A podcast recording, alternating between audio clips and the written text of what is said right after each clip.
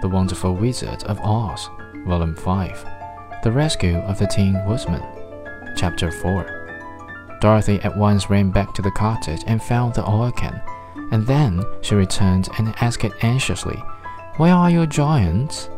Oil my neck first, replied the Tin Woodman.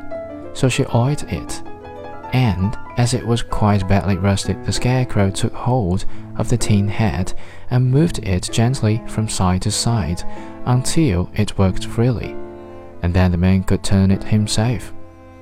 Now oil the joints in my arms, he said, and Dorothy oiled them, and the scarecrow bent them carefully until they were quite free from rust and as good as new. The Tin Woodman gave a sign of satisfaction and lowered his axe, which he leaned against a tree. This is great comfort, he said.